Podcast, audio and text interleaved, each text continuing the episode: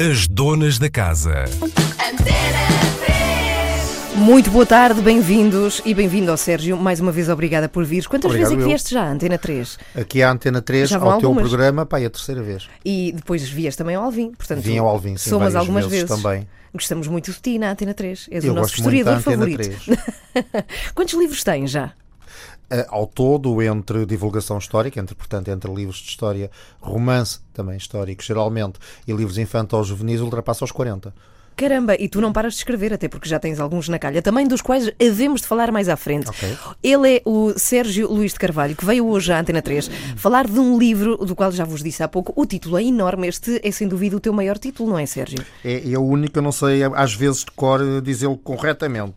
Devo dizer tempo onde Então diz lá, diz lá tu o nome do, deste livro. Eu vou dizer agora, mas não é de cor, tenho à minha frente. O rei embevedado de amor, a rainha pé de cabra, as amantes feiticeiras do rei que casou com a cunhada, espaço para respirar, e outras 208 histórias bizarras, trágicas e curiosas dos nossos reis e rainhas. Ora bem, Uma este- edição planeta. Ah, muito obrigada por tudo. Este livro é 2012, portanto não é propriamente atual. Tu já tens outros livros depois destes e, inclusivamente, de um deles vieste falar aqui na, na Antena 3. Só que eu fiquei com muita vontade, no outro dia, de falarmos dos reis de Portugal aqui e lembrei-me, obviamente, de ti. Eu acho que serias a pessoa ideal para vir falar dos reis, inclusivamente porque tens este livro na tua bibliografia. Quantos reis houve em Portugal, Houve Sérgio? 34 reis. E porquê é que escreveste um livro sobre eles? Por acaso foi uma proposta da editora fazer Uhum. um livro que já foi há uns anos, nós estamos em 17, o livro saiu em 12, foram dois anos a fazer este livro, portanto a proposta da Planeta surgiu-me, caiu-me no colo pai por volta de 2012, que era fazer um livro em que explorasse um pouco o lado não quero dizer oculto, mas o lado menos conhecido, o lado eh, pícaro, o lado pessoal dos nossos reis e rainhas. O que pode ser uma armadilha, porque isto muito facilmente pode desembocar no chavascal, no gozo. Fácil, não é? Algum- alguns reis foram risíveis. Mas eu tentei não ir por aí, eh, porque parti do seguinte princípio: se cada povo tem os governos que merece, cada povo tem os reis que merece. Os nossos reis foram o nosso reflexo. E portanto, os nossos reis, com os seus vícios, com as suas virtudes, qualidades e defeitos, foram aquilo que nós somos. E que fomos, claro. Bom, eh, a verdade é que nós aprendemos os reis de Portugal na escola, temos essa, essa matéria para estudar, mas é uma coisa que esquecemos com muita facilidade, até porque não somos uma monarquia, portanto eu acho que não há uma ligação sentimental da nossa geração para com os nossos reis, não é? Não temos, não Sim. temos isso. Não é só por isso, repara, quero dizer, eu acho que a monarquia portuguesa eh, é algo de, de- de- curioso, tem a ver com o património, com o passado, mas também nós não estudamos a fundo os 34. Na realidade, só estudamos eh, relativamente a fundo aqueles que foram mais determinantes, e houve aqui alguns que não foram muito, muito significantes. Eh, E depois isto eu costumo dizer, não é politicamente correto dizer isto, mas nós esquecemos da história que aprendemos na escola um pouco como esquecemos alguns sinais de trânsito depois de tirarmos a carta. Eh, Enfim, vamos lá por a palpão, não é? E os nossos reis é um bocadinho assim, esquecemos muita coisa. Mas te- temos os mais, as figuras públicas, Sim, os que são mais figuras públicas, o Sebastião, Dom Sebastião, Ah, do Afonso sim, Henriques. Porquê é que esses se, se destacaram do- dos outros? Porque foram, foram muitas vezes.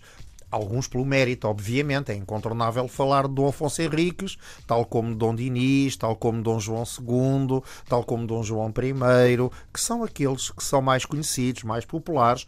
E depois há os outros, que eventualmente até podem ter feito muito fraca figura. Foi o caso de Dom Sebastião, mas em torno de quem se construíram mitologias. Nós pensamos em Dom João V e pensamos nas suas amantes e no ouro do Brasil que ele dissipou, ambas as coisas, aliás, verdadeiras, Ah, e depois constroem-se mitologias em torno deles. O Memorial do Convento é sobre o reinado de Dom João V, depois temos o Dom Sebastião e temos todo o mito do sebastianismo, que foi recriado, entre outros, por Pessoa. Enfim, constroem-se narrativas em torno de. E isso alimenta a nossa imaginação, porque se é verdade que nós muito facilmente esquecemos o facto, nós muito facilmente esquecemos que aquele rei fez isto naquele ano, mais facilmente nós lembramos o pormenor e quanto mais picante, melhor, não é? Porque é isso que é interessante. A história, ao fim e ao cabo, é o quê? É espreitar pelo buraco da fechadura, dizer que é ciência e ser pago por isso. Portanto, é é um pouco isso que nós recordamos dos nossos reis. Mas é muito complicado saber se, se de facto as histórias que se contam são verdadeiras, porque eram escritas por pessoas empregadas pelo próprio rei. Sim, mas há- enfim, vamos lá ver uma coisa. Aquilo que é mito, aquilo que é lenda, nós sabemos descartar. Eh, Mas e como? Como é que fazem lenda- isso? Por exemplo, Perdão? sobre o que existe acerca de Dom Afonso Henriques, tendo em, tendo em conta o longínquo que esse tempo está, como é que se Claro. sabe o que é que é mito e o que é que é verdade? Não há muitos dados. E tu tens razão numa coisa muito simples, que é quanto mais para trás, pior. Uh, agora, o que há é uh, aquilo que são crónicas e baseado em procedimentos científicos que têm a ver com a análise do texto e que têm a ver com uh, a análise do documento em que o texto foi escrito, que são coisas diferentes. Estamos a falar de heurística, hermenêutica, pronto, não vamos agora muito por aí. Tu consegues de algum modo discernir aquilo que é a verdade, a verdade, enfim, aquilo que é possível ser a verdade e consegues destrinçar o mito da lenda. Uh, e isso é possível ser feito e, e faz, e faz. Inclusivamente, é uma coisa engraçada, porque nós hoje pensamos, e há muita gente que pensa, que aquilo que nos permite uma releitura da história é a possibilidade de aparecerem novos documentos. Em 99% dos casos não te vão aparecer novos documentos. Eh, tudo aquilo que foi escrito do passado, estamos a falar de fontes coevas, isto é, fontes da época, uhum. crónicas, anais, relatos, etc., já foi escrito e já foi descoberto. O que é que nós podemos redescobrir? Nós podemos redescobrir o passado porque a nossa perspectiva sobre ele também mudou. Ah, claro. Estás a perceber? Uhum, Portanto, tô, tô. aquilo que nós buscamos no passado e aquilo que tentamos descobrir tem a ver connosco, não tem a ver com o passado. Olha, e pergunto também, onde é que estão esses documentos? Por exemplo, os na documentos... Do tomo na Biblioteca Está... Nacional, em bibliotecas. E, e tu podes entrar como, como, como historiador ou qualquer pessoa pode ir ver os documentos é, sobre Dom Afonso Qualquer Henriques? pessoa pode, mediante algumas condições, a Biblioteca Nacional tem de ter mais de 18 anos, uh, para entrar para a secção chamada dos reservados é necessário uma autorização que passa por tu dizeres porque é que queres ler aqueles documentos? São uhum. documentos cujo, man, cujo manuseio é muito delicado. Alguns agora já começam a estar microfilmados, já, está, já estão em suporte digital. Ah, já não. Já exato, não. Mas exato. qual foi o livro mais tu... antigo que tu mexeste para fazer a o tua pesquisa? O livro mais antigo que eu mexi, olha, agora perguntas bem, eu não não me recordo. Os documentos mais antigos que eu mexi são documentos que datam do século XIV. Foram os documentos mais antigos que eu mexi, curiosamente, no Arquivo Histórico de Sintra. E curiosamente um deles estava mal datado na ficha. E foste tu que corrigiste? Sim, porque uh, tu repara, houve modificações do calendário e, uh, e durante algum tempo o calendário que era usado em Portugal não era o nosso. Estava adiantado 38 anos. Portanto, tinha que se fazer essa adaptação e uh, o funcionário, coitado, que, leu aquilo, transleu e não adaptou. Portanto, o documento mais antigo em Sintra, eu fui-lhe recuar uh, eh, 38 anos. Não? Bem, mas deve ser uma coisa ter nas mãos um, um papel do século XIV. Pergaminho, neste caso, não era papel, um, que, um era pergaminho. pergaminho pois, sim, mas, é, mas é brutal, não é? Teres uma coisa que foi é, escrita é, no é, século XIV, é fantástico. E tenho algumas histórias muito engraçadas, uhum. com, então, em pequenos serviços camarários, em que as pessoas estão a, a gerir aquilo na base da carolice, há histórias anedóticas, não é? Uma vez puseram-me nas mãos o livro Datas da Variação da Ericeira, datado do século XV, um livro para aí, vou chamar livro por facilidade, não lhe vou chamar códice, fólios, etc. Uhum. Um livro que tinha à vontadinha umas 40 páginas, eu penso que já era papel, penso que aí já era papel, descrito à mão, claro, com as assinaturas dos vereadores, que eram analfabetos, então punham as assinaturas respectivas dos respectivos ofícios, um arpão, era pescador, uhum. uma, sei lá, um martelo, era ferreiro, e eu pedi se eles podiam fotocopiar aquele documento, que eu estava a estudar a variação uh, ali naquela zona.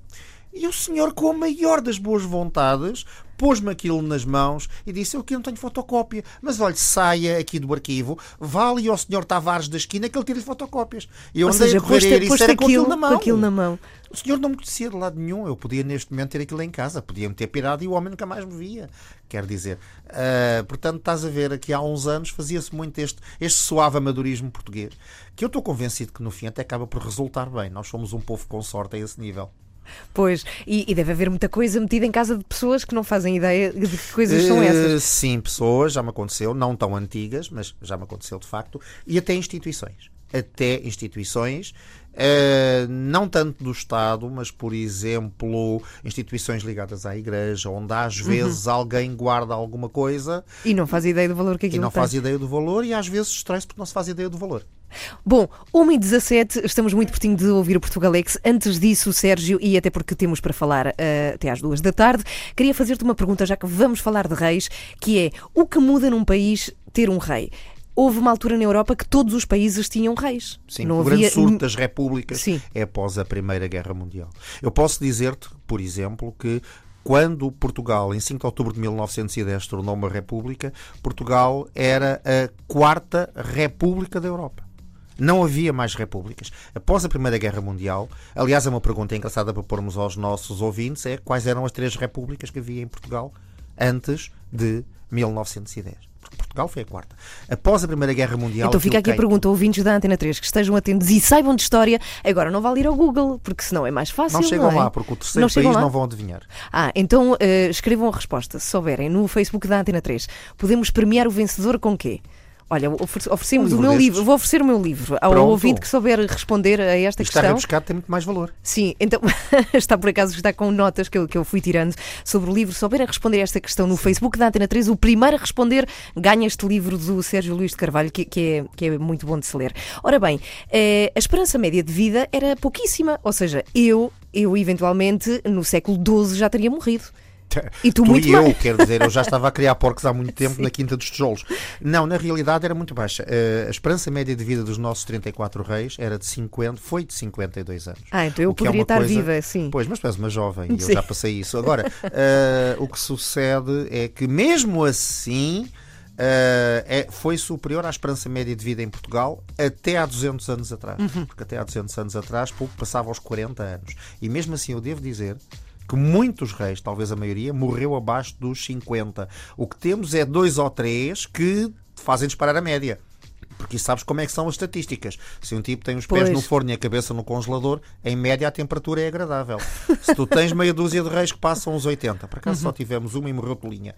Se tu tiveres um, meia dúzia de reis que passam os 70 e tal ou 80, tu podes ter vários que morrem aos 40, mas isto Sim, faz sim, sim. a média. Mas Mas a- a, média era baixa, muito Mas baixa. a média de idade para se ter a coroa era, era a adolescência. Ou seja, 16 com anos 16 era anos considerada a maioridade, sim. já se podia ser rei com 16 anos e casar. E casar. Mas tu, mas reparte deste princípio, se a esperança média de vida que tu tens é de 40 e tal anos, Claro. ah, vamos lá, 50, vamos ser generosos, a tua vida começa mais cedo. Sim, sim. 20 Mesmo anos biologicamente não, não começa mais cedo. Tu tens casamentos que eram feitos muito novos, aos 16 anos era a maioridade, aos 16 anos estava-se quase a meio da vida, não é? Tu já viste, tu, tu imaginas um adolescente, alguém com 16 anos hoje pronto para reinar. Os meus alunos são alunos do secundário, eu comento isto com eles, a esmagadora maioria deles não estavam minimamente preparados para viver nesta época. Porque a infantilização dos nossos jovens vai até aos 20 e tal, não é? É como os jovens agricultores que vão até aos 35. Então, mas espera aí, Sérgio, eh, até quando é que se era criança nessa altura? Ou seja, se brincava, não se tinha responsabilidades. Hum, vamos lá ver uma coisa, não querendo estar agora aqui a conceptualizar demais. A noção de infância da própria época era muito diferente daquilo que é hoje. A criança em si não tinha valor como tal, era um adulto em ponto pequeno.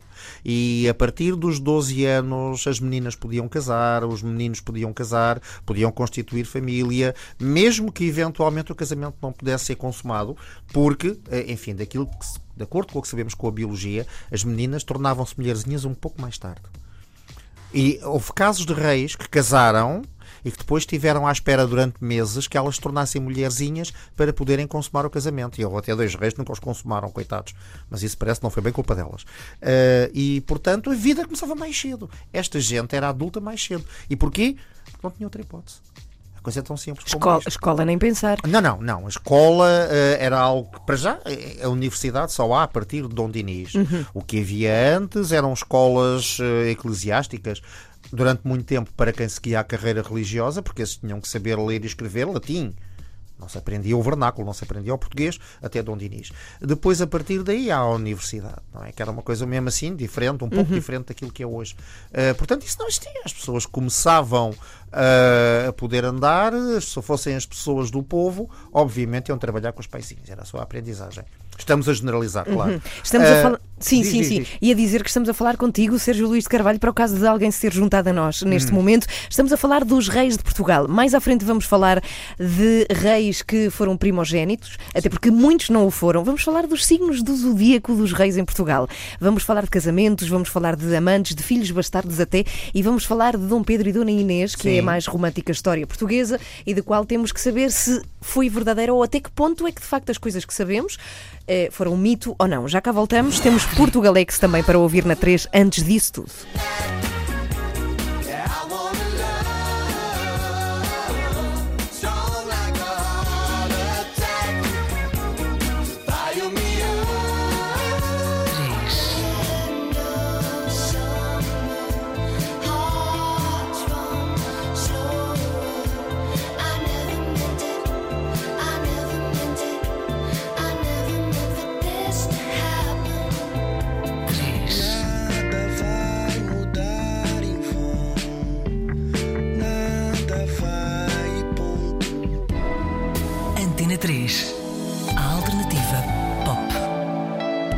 Eu sei que disse que íamos ter aqui na Antena 3 o Portugalex e vamos ter, só que eu quero dizer que e quero perguntar se está certo. Temos um ouvinte que avança com os nomes das três primeiras repúblicas antes de Portugal ter sido. E eu quero saber, Sérgio, se este ouvinte está certo. Eu, o Rodrigo Gonçalves diz as três repúblicas em 1910 eram França, Suíça e São Marino. Certíssimo. Certíssimo, Rodrigo. E chegou a São. Marino, que é uma coisa que nunca ninguém se lembra. Ok, então o Rodrigo ganha um livro. O teu Ganhou um livro. livro, sim, É o meu- senhora. o meu- aliás, eu vou oferecer-lhe o meu livro. O meu livro vai para o Rodrigo. Rodrigo és um homem Parabéns. Rodrigo. Bom, entretanto, temos mais um ouvinte que se manda para a frente e diz de facto as repúblicas foram São Marino, Suíça e França. Foi Hugo Melo, parabéns, Hugo. Que disse pela ordem correta, que di- aliás. ah, disse pela ordem, só que só tínhamos um livro e, portanto, foi ganho pelo Rodrigo, que foi o primeiro a responder. Ana Patrícia Sanches está no Facebook da Antena 3 e diz: Este senhor foi meu professor de História no secundário e, graças a ele, ainda hoje é das minhas disciplinas favoritas. Oh. Já viste a, a responsabilidade de um professor é tremenda, é gostarmos ou não de uma matéria Já tive para casos sempre. piores, tive alunos, isto é verídico, desculpem lá esta vaidade, mas tive alunos que me disseram, sou foi graças assim fui para a história. E depois acrescentavam, maldito, estou desempregado. Portanto, isto é uma responsabilidade tremenda, não é? Bom, vamos lá. Dom Afonso Henriques foi o primeiro rei de Portugal. O que é Sim. que se passava em Portugal antes de termos este primeiro rei? Eh, se- o que se passava em Portugal é que o território que hoje corresponde a Portugal estava ocupado pelos mouros, que aliás nos deixaram muita coisa porque tinham uma civilização, em muitos aspectos, mais brilhante que a cristã. Depois dá-se o período da reconquista, partindo das Astúrias. A partir do momento em que, eh, e começamos com este processo de reconquista no século VIII, os cristãos vão avançando de norte para sul, reconquistando terras aos muçulmanos, formam-se reinos cristãos. Um desses reinos era o reino de Leão. E o reino de Leão tinha jurisprudência sobre um pequenino território entre o Rio Douro e o Rio Minho, que correspondia ao chamado Condado Portucalense. O Condado Portucalense foi cedido a um governante de origem franca, portanto da Borgonha, chamado Henrique. Foi o pai do nosso Afonso Henriques.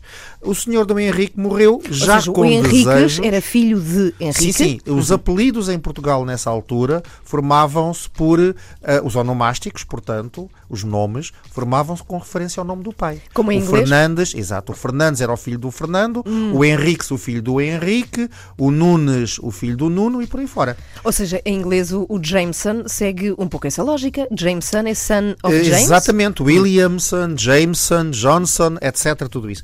Ainda hoje tens as línguas semitas, o Ibn qualquer coisa, ou o Ben Gurion, o filho de Gurion, por aí fora. Acho que é, não estou certo. Bom, o que é um facto é que quando o jovem Dom Afonso Henriques chega ao cargo de eh, conde do condado portucalense, que ele devia governar remetendo-se à subordinação do rei de Leão, ele tenta prosseguir a obra do pai de uma crescente autonomia do condado portucalense, que vai conseguir proclamando-se rei de Portugal. E depois aí crescendo o território, aumentando o território para sul, até à conquista definitiva do Algarve em- no século XIII, que será conseguido por um dos seus sucessores, Afonso III. Bom, e foi assim que se formou Portugal. O que é que se passou com Dom Afonso Henriques e a sua mãe, afinal de contas? Há esta lenda de que ele bate na mãe, mas parece que tudo não passa do mito. Não passa do mito, exatamente, e como dizem algumas pessoas, não é? Como é que há de se governar bem um país começou com um filho a bater na mãe? Isto, portanto, é, é tramado. Uma violência doméstica já não é o que era. É um mito, de facto. É evidente que naquela altura, entre a nobreza, a relação entre os pais e, sobretudo, as mães e os filhos não tinha o grau de proximidade que têm hoje. Os filhos não eram criados, dos nobres, claro, não eram criados pelos, pelas mães, pelos pais, eram dados a uma ama de leite que cuidava da criança. E mais tarde, então, é que seriam incorporados, digamos assim, na parentela familiar. Ele não foi criado eh, pela, pela mãe, foi criado, foi preparado para as suas futuras eh, funções por, por aios. Eh, mais tarde, quando ele atinge a maturidade, e agora eu estou a simplificar, peço que me desculpem, o que sucede é que a, a crescente tentativa de autonomia do condado portucalense, que tenta tornar-se um reino, tem aqui duas fações. Uma que apoia o jovem Henrique, que quer tornar-se completamente independente e quebrar todos os vínculos com aquilo que seria hoje a Galiza, e um outro grupo que apoia Dona Teresa, a sua mãe, que quer efetivamente manter a autonomia, eh, tentando alcançar a independência, mas mantendo os laços com a Galiza. E estes dois grupos entram em choque e, efetivamente, é o grupo, é o partido, digamos assim, de Dom Afonso, que vence, levando ao exílio da mãe para a Galiza. Podemos especular se, é uma coisa que não se faz muito em história, nem vale a pena, mas podemos especular se fosse Dona Teresa a vencer, se calhar hoje Portugal era o que é hoje, mais a Galiza, E eventualmente. falávamos assim. Bom, o senhor casa com uma senhora de Saboia. E eu pergunto, Exato. o que é que é Saboia? Onde fica Saboia nesta Saboia altura? Hum. Norte de Itália. Saboia Norte de Itália. Não será a única. A grande maioria. Mas na altura era, era, um, era um reinado independente e com muito poder. Eh, Saboia, nessa altura, e toda a região do norte de Itália era uma zona que não era exatamente um país. A Itália só se torna país no século XIX. Essa região corresponde, grosso modo, mais uma vez simplificando, É um a pouco uma mais Suíça, entidade. ou não? Perdão? Não, não um bocadinho mais acima, é mesmo, fica mesmo na Itália? Uh, sim, uh, eu creio, aliás, eu agora tenho medo de estar a dizer um disparate, mas eu creio que a Saboia é ali a zona de Turim e de Milão, penso Hum. eu. Um, mas essa região fazia parte de uma entidade política muito vasta, muito mutável e muito confusa, que se chamaria o Sacro Império Romano-Germânico, que englobava ali uma série de estados e de ducados e de principados semi-independentes. E a senhora vem para cá e torna a nossa, a nossa primeira rainha. Uh, nós chamamos-lhe por vezes Matilde, já ouvi chamar-lhe Mafalda, porque o nome que aparece na documentação é Maote, escrito eventualmente à francesa. Ah, então não sabem se corresponde a Matilda ou corresponde a Mafalda. É como há bocadinho falaste em James, nós traduzimos Pois. James por Jaime e a tradução correta é Tiago, não é? Portanto, as traduções são tramadas. Sérgio, o que é que o do Afonso tinha eh, que era conotado com ser algo rude, segundo os escritos da, da época? Os nossos reis eh, eram analfabetos, digamos assim, na maior parte dos casos, eram guerreiros antes de mais nada. Isso também ajudou a alimentar a história de que ele terá batido na mãe? Não, de facto. Todo. Ahm, mas na realidade não era pressuposto, até porque era um pouco também o tempo em que não havia as regras de civilidade e de requinte que nós hoje temos. Isso não existia. Ah, haveria outras, eventualmente. Estávamos no princípio da chamada cultura cortesã ainda, que só vem a aparecer um pouco no século XII, XIII, com o crescimento das cidades e com o aparecimento da burguesia. Mas basicamente eram guerreiros. O rei era, em muitos reinos europeus, e cá em Portugal também, um guerreiro, um líder militar, um primus inter pares, isto é, um primeiro entre iguais, sendo que os iguais eram os outros nobres que ele devia liderar em batalha. Ninguém queria um rei delicado. Não servia para muito. Mas, mas que histórias são essas? Tu retratas algumas histórias. Há uma história que é chamada. Havia um nobre que era o Barbadão, que era um senhor que tinha uma barba muito longa, não é? E que se conta que um dia, estando o Barbadão a cear com Dom Henrique, o nosso Barbadão estava a comer qualquer coisa que tivesse nata e emporcalhou a barba com nata. Quer dizer, estar a comer natas com barba é como comer caldo verde com bigode, é complicado. E então o nosso Dom Henrique terá começado a gozar com o Barbadão e o Barbadão terá tido um ataque de fúria, quase que bateu no rei. Isto é uma cena um bocadinho a Monty Python, parece-nos um pouco estranho, mas lá está, o rei era um primeiro entre iguais, não é? Não era ainda o grande senhor absoluto que mais tarde virá a ser. Isso é uma das histórias que, que se- que se conta dele, não é? Sobre o Dom Henriques. Hum. Ok, agora, hum, poucos reis, já o disseste aqui, eram primogénitos. Porquê? Co- Como é que isso aconteceu? Ou seja, muitos reis para serem reis tiveram que ter irmãos que Claro, morreram, claro. que, que, enfim. Eh, Na realidade, quando nós no princípio da nossa conversa estivemos a dizer que a esperança média de vida é de 40 anos, isto é só a ponta do iceberg. Porque nós temos que considerar que uma em cada cinco mulheres morria de parto, não é? E nós temos também de considerar que metade das pessoas morria antes dos 15 anos. Ou seja, se o ouvinte olhar para a sua volta, se tiver mais de 15 anos, pense que metade daquelas pessoas não estaria ali se fosse há mais de 200 anos. Se tivesse sorte, o, o ouvinte estaria. Ahm, e, portanto, o que é que sucede? Era muito fácil morrer. Morria-se de uma cárie dentária. Morria-se de uma perna fraturada. Aliás, é, é giro porque uma das coisas que se fala, até acho que foi de Dom Dinis, abriu-se o túmulo e disse que ele, que ele era ruivo, tinha-se descoberto uma série de características do Dom Dinis Hum. Sim. e uma delas é tinha a dentição completa. Ter a era, dentição sim, completa é era incrível. raríssimo. Pois. Aquelas, aqueles filmes de Hollywood em que nós vemos aquelas lindíssimas princesas, todas tão bonitas, com uma crema- cremalheira tremenda dentro da boca, pura e simplesmente é invenção. Uh, se as pessoas quiserem ser rigorosos, pensem que, sendo os hábitos de higiene o que eram, não havia água corrente, uh, aquela gente não tinha o melhor odor do mundo e os dentes não eram o que seriam, não é? Uh, Dom Afonso Henriques, por exemplo, falámos há pouco dele, numa investida falhada em Badajoz, partiu uma perna, foi aprisionado. Partir uma perna no século XII era aquilo que nós imaginamos, e o cavalheiro passou os últimos anos de vida acamado. Não é? E portanto, isto justifica o quê? Que em seis filhos, pela lógica, três morriam antes dos 15 anos. E, portanto, só 10 dos 34 reis, o que quer dizer menos de um terço, é que eram primogénitos. Aquela história, rei morto, rei posto, vai o filho mais velho, vai-se houver. vai se houver. Nós temos o caso de um, que foi Dom Henrique, que sucedeu a Dom Sebastião, que era o oitavo ou o nono, agora não me recordo com pormenor, da linha de sucessão. Então, e os outros? Olha, coitados. Já lá não estavam, não é? Ai, é e o homem recebe velhote, velhote, recebe o trono no colo, era cardeal, pediu uma dispensa ao Papa para poder casar e ter filhos, só que era tão velho que a dispensa, quando veio, se é que veio, já o homem tinha morrido. O homem durou dois anos no, no trono, não é?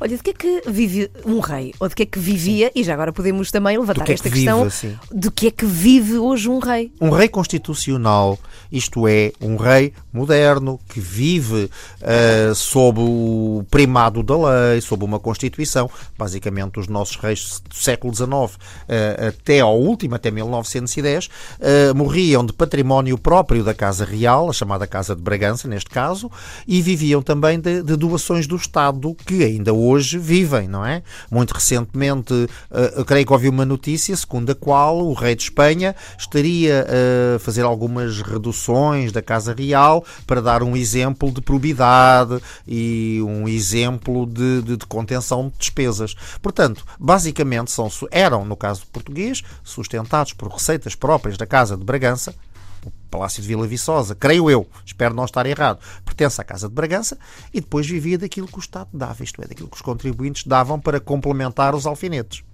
Isto, aliás, foi uma das causas do desprestígio da monarquia portuguesa, porque, eh, por uma questão de economia e porque em Portugal, eh, não sei porquê, no século XIX não havia dinheiro para nada, o que é que sucede? Sucede que eh, aquilo que era pago pelo Estado aos reis de Portugal não era atualizado. Então os reis estavam sempre a pedir aditamentos. Era aditamento atrás de aditamento. E nos últimos reinados, sobretudo Dom Carlos, Mas pediam a quem? A ao quem é que- Estado, ao Estado. Governo. Ao Governo. Eh, E então pediam-lhes aditamentos sobre futuros pagamentos, não é? Antes das monarquias constitucionais, nós temos que levar em consideração que não havia essa diferença que hoje há entre rei e Estado. Era uma diferença o conceito de Estado, o conceito de nação são muito mais modernos do que Uhum. nós pensamos. O rei era a nação, ponto final. E, portanto, não é essa a diferença. Mas, por o exemplo- próprio brasão português é o brasão real, dos nossos primeiros reis, não é? Não era do Estado. O. Dom Duarte vive de quê? O Dom Duarte, bem, vamos lá ver uma coisa, era uma pergunta boa para lhe fazer. Mas a Casa de Bragança, de que ele é o detentor, o proprietário, ah, se é que se pode usar este termo, tem bens próprios que servem para suportar a vida do Sr. Dom Duarte. Muito bem. E as terras de um país eram do rei? Eram pertencentes Não, ao rei? não, não. As terras de um país não eram necessariamente do rei. Ah, O maior proprietário de terras era a Igreja. Era sempre, tradicionalmente, o maior proprietário. Depois havia terras nobres, terras que pertenciam aos nobres. Depois havia as terras dos reis, terra própria do rei mesmo. Não do Estado, do rei, repara. Que eram os chamados reguengos. Tu ainda hoje tens eh, localidades que recebem Reguengos de Monsaraz, Reguengos de pois é. Monsaraz é um exemplo. É, Quando tu vês uma terra, aquela terra era regalenga, era reguenga, fazia parte do rei. E depois havia as terras dos municípios, os baldios, e a propriedade livre, a propriedade aludial, que era francamente minoritária. Tu falas sempre em todos os capítulos, aliás, dedicas neste livro um capítulo e recordo mais uma vez aos ouvintes que falamos com Sérgio Luís de Carvalho sobre um livro que é publicado e que fala precisamente dos reis de Portugal. Dedicas um capítulo a cada um e falas sempre muito das amantes dos reis, como Hum. se fosse algo que eles tinham que ter. Ou seja, havia uma normalidade em se Sim, estar casado, em se ter Sim, sim, filhos com a rainha, com a esposa, mas também uma série de bastardos que muitas das vezes até davam parte dos bens do rei quando ele falecia. Eh, vamos lá ver uma coisa. Hum, os bastardos, que foi algo que houve até, até ao século XIX, era, era- era muito comum. Hum, e as amantes reais. Como é que eu vou dizer isto? Não- nós não- talvez não possamos dizer que era um procedimento normal, estava legitimado pelo US, assim se pode dizer. Alguns deram imenso jeito, porque nós tivemos reis que começaram por ser bastardos. Houve uma dinastia em Portugal ah, que começou, e, aliás, duas. A dinastia de Avis começa com o rei bastardo, Dom João I é bastardo de Dom Pedro, e depois temos a dinastia de Bragança, que começa com Dom João IV, que vem de uma linhagem de bastardos que é a Casa de Bragança. A Casa de Bragança é uma casa fundada por bastardia. Ahm, eles tinham efetivamente inúmeros, inúmeras amantes, de onde gerariam bastantes bastardos. Nós não fazemos Mas ser ideia. amante, amante de um rei dava muito poder à pessoa em, em si e até houve amantes conhecidas que ficaram Sim. mais, Eh, mais conhecidas na história Pompadour, etc. como por exemplo a Ribeirinha. A Ribeirinha, a Madre Paula de Odivelas, que são figuras míticas, não é? Aliás, eu creio, creio que a expressão, por exemplo, de acordo com essa interpretação, a expressão filho da mãe, que é uma expressão expressão que nós usamos e que é vagamente insultuosa, não é? É estranho, todos nós somos filhos da mãe. Não é? como, é que, como é que isto dá insulto? Tem a ver com uma amante real. Supostamente tem a ver, não sei se queres contar a história em 30 segundos. Sim, sim, sim, conta. Uh, supostamente será uma das amantes do rei Dom João V, que se chamava Madre Máxima, que era uma freira em Odivelas. Acontece que um dos filhos da Madre Máxima hum, acabou arcebispo em Braga. E, de acordo com aquilo que nos contam algumas fontes e alguns livros, quando esse bastardo real chegou a arcebispo de Braga, certamente só poderia ser pelos seus méritos eclesiásticos e não por ser filho de quem era, claro. Com certeza. Não havia cunhas naquela altura. Hum, o senhor escreve uma carta muito vaidosa à mãe, em que dizia: Mãe, agora sou arcebispo e, portanto, eh, sou. Dava a entender, sou superior a ti, porque não te esqueças, mãe, que filho de rei não tem mãe, só tem pai. Ao que Dona Máxima escreveu uma carta muito humilde e muito certeira que diz: Adorado filho, filho de rei e de uma senhora que não é rainha, eh, é bastardo. Eh, Logo, não tem pai, só tem mãe. Logo, não passas de um filho da mãe. E foi assim que Dona Máxima respondeu ao seu filho, e terá sido daí que veio de uma amante de um rei português a famosa expressão: és um filho da mãe. Daqui a pouco vamos falar de Dom Afonso IV, que tem muito a ver com a história mítica romântica de Dom Pedro e Inês. Já cá voltamos à Antena 3 e temos que falar de Dom Sebastião, mesmo Claro, que claro. Tu já tenhas dito aqui que até era uma figura bastante fraca. Sim, sim, sim. Que sim. se Até empolgou muito na história de Era um Portugal. homem, era uma figura de facto, era uma fraca figura, como diria Cervantes. Já cá voltamos. Estamos a falar até às duas da tarde dos reis e rainhas de Portugal. Por acaso ainda não tocámos no assunto das rainhas. Hum. Que rainhas é que tu destacarias como as figuras mais importantes da monarquia portuguesa? Oh, oh Ana, se queres que te diga as rainhas, são, é, é, rainha, rainha, rainha, governante, tivemos Sim. só duas, não é? Sim. Tivemos só duas. Aliás, ambas muito curiosas. Dona Maria I, eh, o rei português que viveu mais anos, morreu aos 81 e morreu tolinha. Uma figura trágica, uma figura trágica. Tem uns lives cómicos, coitada, mas era, era, era uma figura de tragédia. Ahm, até porque herdou o reino logo a seguir ao Marquês de Pombal e aquilo foi uma grande complicação. E depois temos Dona Maria II, que foi uma rainha marcante, porque foi a primeira rainha verdadeiramente constitucional, liberal em Portugal. E morreu de parto. Morreu de parto, curiosamente. Foi. ahm, eu ia dizer foi a única rainha portuguesa que morreu de parto, mas só tivemos duas, não é? Ahm, depois, eh, rainha não reinante, não é? Ah, houve figuras engraçadíssimas, como por exemplo uma rainha chamada Messia Lopes do Aro, com H, obviamente castelhana, que veio para Portugal, casou com Dom Sancho II e foi uma figura tão controversa, tão controversa, tão controversa, que deu origem à lenda da Dama Pé de Cabra. Porque basicamente ela veio para Portugal, casou com Dom Sancho II. Dom Sancho II era um rei por motivos políticos variados, foi deposto pelo Papa, mas não aceitou a sua exoneração. Eh, e então ergueu-se no reino uma espécie de guerra civil entre Dom Sancho II e o seu irmão mais novo, que deveria herdar o trono, que era Dom Afonso, futuro Dom Afonso III. E nesta guerra civil houve um episódio segundo o qual, para desacreditar Dom Sancho, os partidários de Dom Afonso raptaram a rainha, Dona Messia, e levaram-na para o, para, para o castelo de Orém. Basicamente para demonstrar que Dom Sancho era um governante fraco. O que é mais interessante no meio disto tudo é que se pensa que a própria rainha foi conivente no seu próprio rapto. E ela tinha má fama, e isso deu origem mais tarde à famosa lenda da Dama Pé de Cabra. Não teremos agora aqui tempo para falar da Dama da Pé de Cabra e da lenda. Mas porque, porque é muito comprida a lenda? Basicamente conta a história de um nobre que teria que se teria apaixonado por uma dama formosíssima, muito bonita, eh, que viveu com ela, casou com ela, só que a dama nunca mostrava os pés, tinha sempre um longo vestido que lhe tapava os pés. As suas aias de companhia ficaram muito intrigadas e então um dia, para ver como é que seriam os pés dela, o tamanho, a forma, espalharam farinha pelo pavimento do seu quarto, de modo que ela, quando o pisasse, obviamente acharia as marcas. Na manhã seguinte descobriram que ela tinha peste de cabra, porque ela era nem mais nem menos que o próprio diabo. E quando ela foi descoberta, evaporou-se e sa- saiu a janela fora. Isto está narrado nas lendas e narrativas pelo Alexandre Herculano. é? Deu origem à lenda da Dama Pé de Cabra. Bom, temos uma outra rainha que achei graça porque era uma rainha bastante odiada pelo povo, que era a rainha Leonor de Teles, Sim. casou com Dom Pedro I, certo? E diz Casou com Dom Fernando. Ah, peço desculpa, com Dom Fernando. É que são muitos reis, né? É, casou com Dom Fernando e o que acontece é que ela, no entanto, eh, e tu contas isso, veio trazer a moda à monarquia portuguesa. Sim. Vestia-se mal antes. A monarquia portuguesa é uma monarquia periférica em termos geográficos. A moda, as artes em Portugal chegaram tarde, não é? E, aliás, era uma corte historicamente relativamente humilde, do modo geral. As rainhas portuguesas ou as rainhas de Portugal que vinham da Europa Central, vinham da França, vinham do norte da Europa, chegavam cá e achavam tudo isto muito provinciano, muito pacóvio. Uh, mesmo quando havia dinheiro, e houve dinheiro a rodos com Dom João V, não havia muito requinte, havia exibicionismo.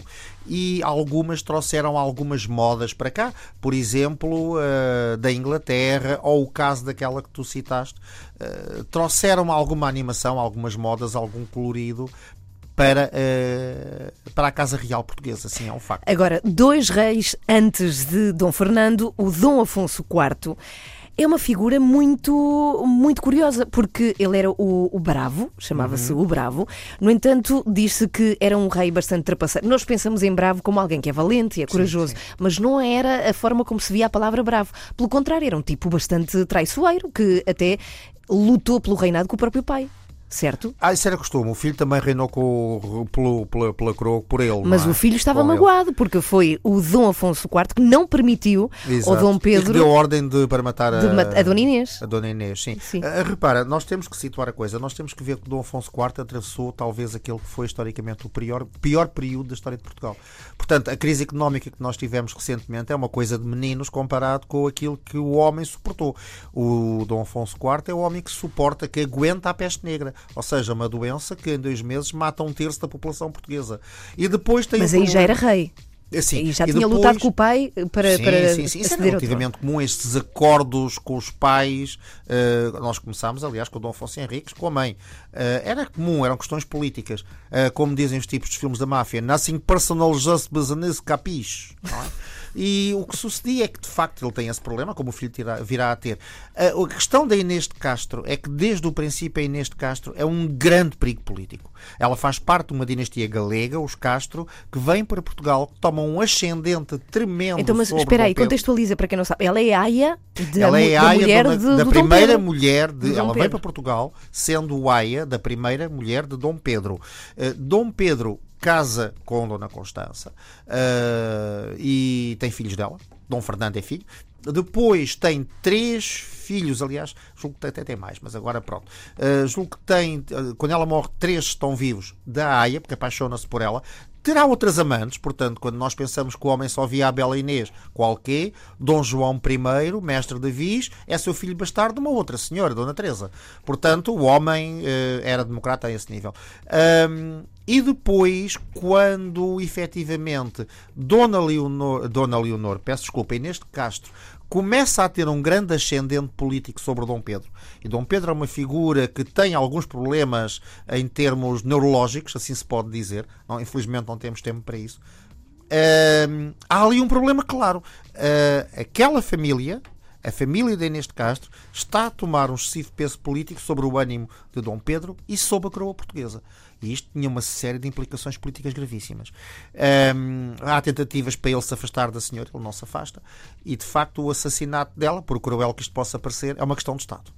É uma questão de Estado. Ela desaparece e desaparece a influência política daquela Ou família. seja, a história foi brutalmente romantizada. É o nosso ícone de amor, o Dom Pedro e Dona Inês. é, de tal maneira que há uma lenda que diz que ele a desenterrou quando subiu ao trono e que assentou num trono e que obrigou os nobres a irem ao beijamão ao cadáver da Inês Ah, Nós vimos isso Castro, depois no isso é uma Psycho, naquele isso. filme que era o Psycho com a mãe. É Ah, coisa exato, mas na versão monarquia portuguesa. É, só que de facto isso é, é outra lenda, isso não, não aconteceu realmente. Não é? Aquiles Pinto está a ouvir, nos diz a história é algo de interessantíssimo. Felizmente há professores como o que está em estúdio, Sérgio, és tu, que passa essa mensagem. O nosso presente e o nosso futuro resulta diretamente daquilo que foi a nossa história enquanto região, país, continente, mundo. O que é que tens a dizer a Aquiles? É certo isto? Certíssimo. Eu, eu, ah, muitas vezes meus alunos perguntam para que é que serve a história. A primeira resposta que eu dou é pelo menos distraem. Ah, a minha segunda resposta é que a história só faz sentido se servir para nós compreendermos o nosso presente. Porque é que nós falamos português, atravessamos a fronteira, fala-se uma outra língua? Porque é que a capital é Lisboa? Porque é que nós fomos um país que dominou meio mundo e não somos ricos como outros, não é? Portanto, a história responde-nos a isto. E eu costumo dar este exemplo aos meus alunos. Vocês imaginem que um dia acordam e não se lembram de nada do vosso passado. A vossa vida começou em termos de memória a partir do momento em que se levantaram. Nada vos impede de se levantarem, de se vestirem, de comerem, de saírem, mas a vossa vida deixou de ter sentido porque vocês não, não se compreendem a vocês mesmos. A história é um pouco isso. Nós somos o que somos devido àquilo que fomos, não é? E, portanto, dentro de toda esta lógica, eh, a história é, antes de mais nada, um bom mecanismo para a compreensão do nosso presente. Bom, o Sérgio, não sendo um crente de astrologia, fez aqui um levantamento dos signos de zodíaco dos reis em Portugal. Então o que é que temos aí? Quais são os resultados, Sérgio? Os resultados são, não vou agora estar aqui, porque também Um não me lembro já dos resultados totais, mas era de supor que entre 34 reis todos os signos estivessem cobertos. Não. Na realidade, há um signo que não teve qualquer rei português nascido sobre a sua égide. Eh, Esse signo é, curiosamente, o signo da Ana Galvão e o meu, que é o signo de caranguejo. Não é o signo mais republicano do zodíaco. Sim. Portanto, ninguém No nasceu entanto, o- entre 20 e tal de junho e 20 e tal de julho. Mas fica aqui uma curiosidade: o nosso primeiro-ministro é caranguejo. Exatamente. Isso, primeiros-ministros, já houve mais primeiros-ministros em Portugal do que reis. Bom, isto é mais uma curiosidade. Ora bem, este livro do qual estamos a falar, já agora ficam a saber, chama-se O Rei Embevedado de Amor a Rainha Pé de Cabras, Amantes Feiticeiras, do rei que casou com a cunhada e outras 208 histórias bizarras, trágicas e curiosas dos nossos reis e rainhas. E é muito fácil de encontrar, já agora é de Sérgio Luís de Carvalho. O livro é que é fácil de encontrar. O Sérgio já não é tanto, a não ser que sejam vizinhos dele. Antes de ir embora, já são duas da tarde, queria que falasses de Dom Sebastião. Porquê que a figura dele é tão fraca quanto eh, rei? No entanto, eh, lembramos-nos sempre dele quando temos que pensar num rei de Portugal como Sim. o nosso eh, salvador.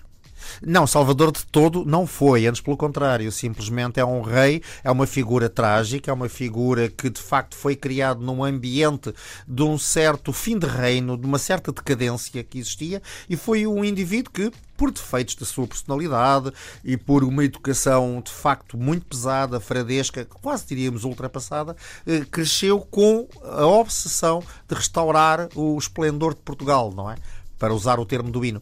E de facto meteu-se numa campanha militar. Mas como é que era o Dom insensata. Sebastião, afinal de contas? Como pessoa. Há inscrições, Como, como há- personagem. há quadros que o retratam, eh, todavia ele teria, e isso pensa-se que por causa de casamentos consanguíneos, teria algumas deformações físicas, visíveis, e algumas menos visíveis, pois estariam tapadas pela roupa, nomeadamente os braços demasiado longos, o corpo não era propriamente Mas simétrico. porque era nascimento, tinha sido um problema de nascimento. Sim, questões de nascimento. Ahm, e, eventualmente, há quem diga, pronto, isto é especulativo, que os- as suas deficiências de caráter teriam a ver com isso. E ele meteu-se numa empresa militar completamente insensata, que basicamente deu cabo do, do reino, preparou o caminho para a união dinástica com Castela e dizimou parte do exército, parte substancial do exército, grande parte da nobreza, e deixou sem descendência o reino porque ele teve a insensatez nem sequer salvaguardar a sua descendência. Hum, e isso de facto provocou uma tragédia. Como a seguir veio a, a ocupação, a união dinástica, criou nos portugueses o mito que o rei havia de voltar, daí o mito do sebastianista. O mito sebastianista, que é, há quem diga que ainda vivemos nele, que é alguém nos há de vir salvar. Alguém há Mas de vir um preferencialmente salvador. não ele. De Eh, preferência ele será não um o pouco Sebastião. difícil. Sim, ele será pela idade um pouco difícil, na verdade. Antes de terminar esta conversa, eu pergunto qual o teu rei preferido? Uh, E porquê? O meu rei preferido, uh, se calhar a Ou resposta- rainha, não sei se será uma rainha que encarna esse papel, mas qual rainha é difícil, é difícil porque efetivamente só duas é que reinaram e as Sim. rainhas em si, consortes, eh, vivem sempre papéis secundários. Uhum. Reis, há reis quem não é nada difícil gostar pelo que fizeram. Por exemplo, Dom Dinis é um rei muito interessante. Porque instaurou a primeira universidade em Portugal. Eh, a primeira universidade, era um homem culto, talvez fosse, talvez fosse o primeiro rei que sabia ler, não sabemos ao certo. É engraçado porque o Dom Diniz escreve o primeiro testamento em português. É não, coisa... não é o Dom Dinis, é o Afonso III. Dom... Peraí. Ai, perdão, Afonso II. Dom Afonso II, então Cresce, ali. que escreveu o primeiro testamento em português. Tem- reparem como eu digo, cheia de sobriedade, tens razão, um professor de História. Afonso II. Tens de facto razão. O primeiro testamento em português. Em português, eh, que se alguém quiser ir ler, pode ler, não perceberá dois terços, não é? Porque é um português medieval. Eh, Pensa-se Então- que Afonso II seria leproso e terá deixado no testamento uma primeira doação a leprosos. Dom Dinis aqui instaura a primeira eh, A universidade, em Portugal. que é em Lisboa, depois passará para Coimbra. Sim, eh, é um homem culto, é um homem que tem uma política muito diplomaticamente e politicamente muito sensata. É citado por Dante no Inferno. Uh, Dante não gostava dele, mas por questões políticas. Depois temos outros monarcas, como por exemplo o famoso Dom João II, não é? Que quando morreu a Rainha Isabela Católica de Espanha terá dito Morió el hombre, não é? Assim, com esta admiração, eh, de quem aliás ela era concorrente. Eh, Depois há outros reis que são interessantes por vários motivos. Dom Pedro V é um rei muito interessante, eh, cultíssimo, inteligentíssimo e muito desfasado do seu país, aliás. Pensa-se que não terá consumado o casamento com Dona Estefânia, a mesma que dá origem ao Hospital Pediátrico de Lisboa, não é? E esses reis são, são, são, são E ma- reis mais modernos, Dom Carlos. O Dom Carlos, reis mais, Dom mais Carlos é modernos. um não? indivíduo que tem grandes desajustes políticos com a sociedade do seu tempo. Grandes desajustes políticos. Dom Manuel, que só reinou dois anos, é um rei muito simpático, mas é um rei cre- crepuscular. É um miúdo de 18 anos que sobe ao trono. Mais uma vez, não era o primogénito. não é? Ah, mas é uma figura que inspira alguma solidariedade. Eu não gosto de usar a palavra pena, porque era um jovem, miúdo de 18 anos, cheio de boas intenções. O pai tinha morrido à frente dele, tinha sido assassinado. O irmão mais velho também, Dom Luís, ele é ferido no braço. Aliás, ele sobe ao trono ainda com o braço ferido, não é? Tenta salvar o que resta da monarquia, que já não tinha salvação possível. É quase uma figura de tragédia. E morre estupidamente com o edema da glote, mal diagnosticado, que o sufocou. Morreu novo. Era um homem muito culto também. E porquê que, e mesmo a última pergunta, porquê que começaste este programa a dizer que no futuro teremos apenas cinco monarquias? Podes recordá-las e explicar-nos porquê que dizes isso? Os reis dos quatro naipes. Ouro, copas, espadas e paus e o rei da Inglaterra. É uma piada que, segundo se diz, consta em Inglaterra e que tem a ver com duas coisas. Primeiro, a redução cada vez maior do número de monarquias. Há 100 anos quase toda a Europa era monárquica, neste momento. Uh, fora da Europa, que monarquias é que há? Há monarquias em Em Espanha tu vês árabes. que possa terminar a monarquia, por exemplo? Em Espanha, a questão espanhola é muito mais complicada, porque também- depois também tem a ver com os nacionalismos, não é? Como tu sabes. E com um país que oscila sempre entre a centralização e o separatismo, ou entre a divisão. E ah, sabes que se costuma dizer que há sempre um acesso de esperança quando sobe ao trono um rei. E este rei é simpático. Este rei parece simpático, mesmo para mim, que sou, aliás, republicano. Agora, há quem diga que a tendência é para a República, ah, fazem-se referendos, fala-se em referendos, por exemplo, na Austrália, sobre a passagem à República, e, portanto, pode haver essa tendência. Pode haver essa tendência. Como se diz que os britânicos têm um lado muito conservador, eh, e mantém a sua instituição monárquica, mesmo que seja pouco mais que decorativa, uma piada que corre em Inglaterra. O futuro dirá, seja o futuro que for. Muito obrigada, Sérgio Luís de Carvalho. Vêm ainda dois livros no futuro do Sérgio. Estamos atentos e convido-te desde já a vir sempre a este programa, eh, a fazer-nos gostar mais de história. Ah, obrigado.